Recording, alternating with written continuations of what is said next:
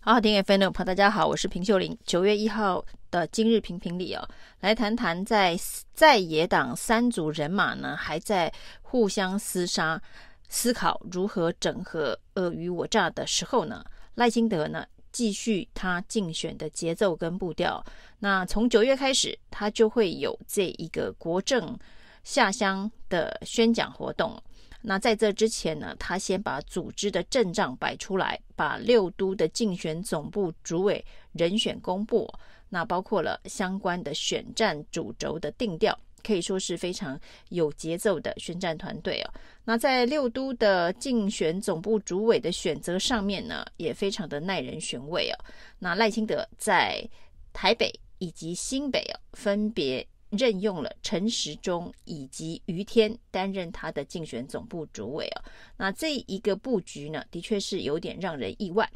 陈时中呢，在去年参选台北市市长，可以说是仇恨值相当的高，最后呢拿到的选票数字只有不到三十二趴，这个是呢低于民进党基本盘的一个数字哦，就是历来呃一般正常的选举，民进党。很少会拿到三十二以下这么低的一个得票率哦。那即便李应元在台北市选举当中哦，对上强敌马英九，也都还拿了三十五趴。那这个陈时中的三十二趴，代表他在台北市的这个仇恨值以及呢支持度是明显的偏低。可是赖清德却选择他来担任台北市的竞选总部主委哦。那当然有几种可能哦。网络上呃网友就说呢，那是因为赖清德现在感觉自己根本就是躺着选就会赢。自从郭台铭投入这场选战之后呢，再也三个人应该全挂了，而且目前呢看起来三个人呢、哦，这个侯科郭要整合成一组人马出来跟蔡赖清德对决的几率是微乎其微啊。那在这样的状态之下呢，赖清德就有很大的空间，呃，不不是以选票冲到最高来作为考虑哦。那到底赖清德思考的是什么？人判断呢，当然，这个赖清德在担任党主席之后，第一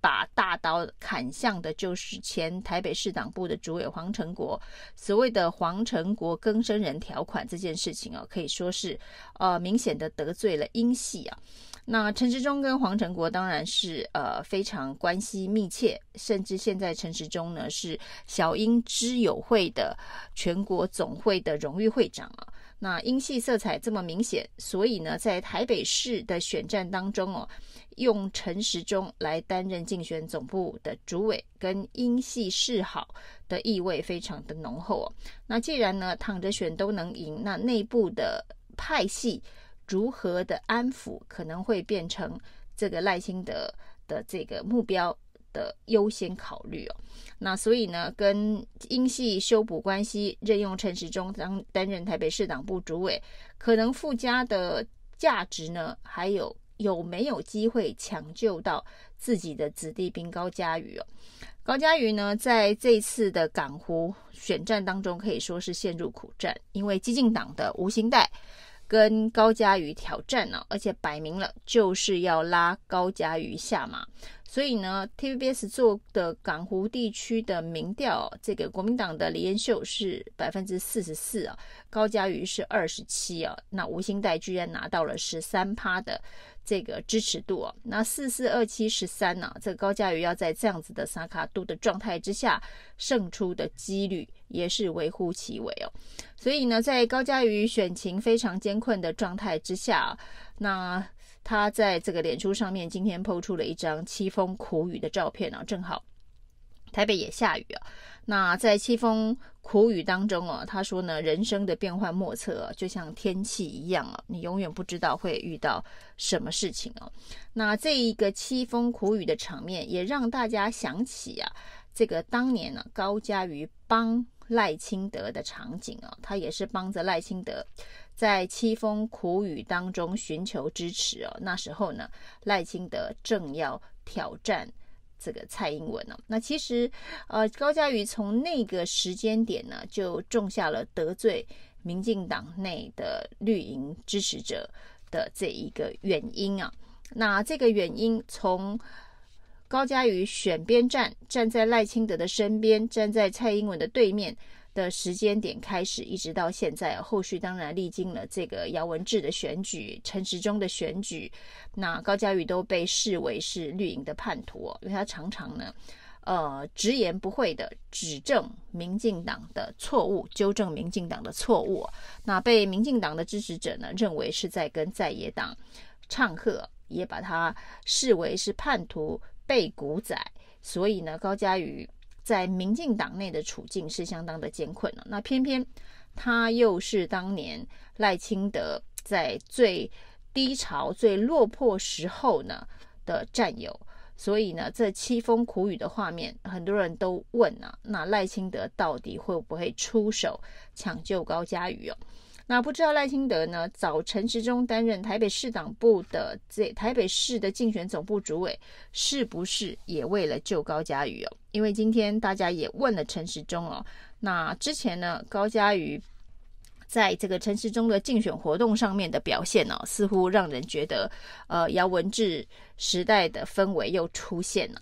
那陈时中则说，他当然会帮高嘉瑜站台啊，而且呢，他说他担任台北市党部主委的目标，就是希望台北市的立委八席全上啊。那言外之意当然就是，呃，陈时中会尽力帮高嘉瑜拉票。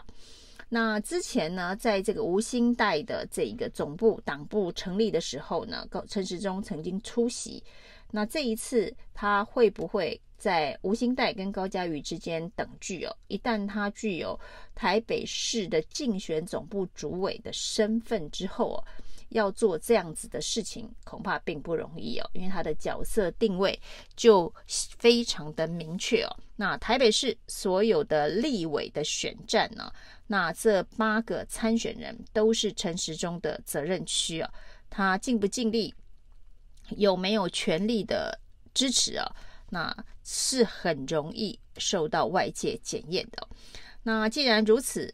赖清德下了这一步棋，把陈时中摆在这个位置上面呢，那对于他自己的选情可能是具有一定程度的风险。但是因为赖清德现在的呃处境啊、其实就是外界所说的这个躺着选呢，呃，蛮轻松的。所以呢，对他自己来说，那这个陈时中在这里，即便有。某些仇恨值，也许呢，大家会因为讨厌陈时中，但是讨厌陈时中也不一定就不投给赖清德。那这一招甚至可以有机会让陈时中来救高嘉瑜哦。其实国会其次呢，接下来会是民进党比较麻烦的状况哦，因为呢要再度的过半，难度其实蛮高的，因为呃有一些现任立委哦，不管是这个江永昌、蔡适应啊。呃，黄国书等等，那这一次都刘世芳这次也都没有再呃继续的参选连任哦。那新人上来能不能够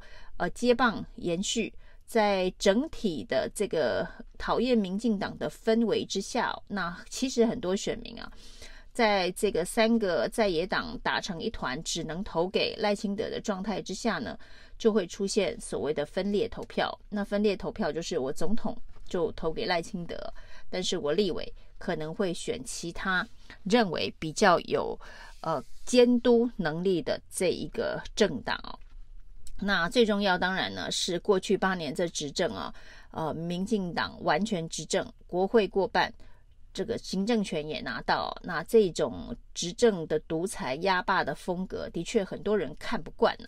那就是完全没有制衡监督的能力，在台湾的这一个民主体制之下，所以呢，对于要不要让民进党完全执政这件事情，在很多民调当中哦，过半的民众都不希望如此哦，就是过去八年的经验并不好，所以呢，呃，分裂投票的可能性发生的几率不小，所以民进党的国会。要再次过半呢、难度也很高。那所以除了这一个陈时中摆在台北市之外哦，另外呢，曾经当面跟这个赖清德要求要列入不分区立委的余天，则是呢摆在新北市竞选总部主委哦。那于天跟馆长之间呢，之前还因为枪击案的事件呢，这个互相呃对呛啊。那这一个于天的这个色彩啊，于天的这个形象啊，那对于赖清德这样对于黑金坚壁清野的宣示作为，也的确是有一点矛盾冲突的。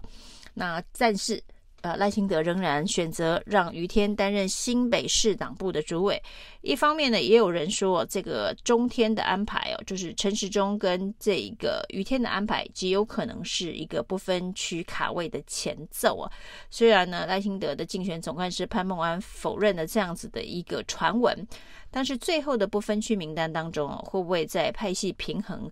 的考虑之下呢，出现了陈时中跟于天呢？这也。不无可能哦。那不管是陈时中还是云于天，英系的色彩其实都算呃明显了。那在派系平衡的考虑之下，赖清德做了这个布局，一方面显示的呢是他的选举啊，的确是蛮轻松的。在在野党无法整合的状态之下啊、不是躺着选呢，其实也是笑着选呢。那所以呢，在这个。竞选组织团队的布局上面就相对有弹性啊，那只是这一招，陈时中到底能不能够救得了高嘉瑜哦，仍然是一场精彩好戏啊！以上今天的评评理，谢谢收听。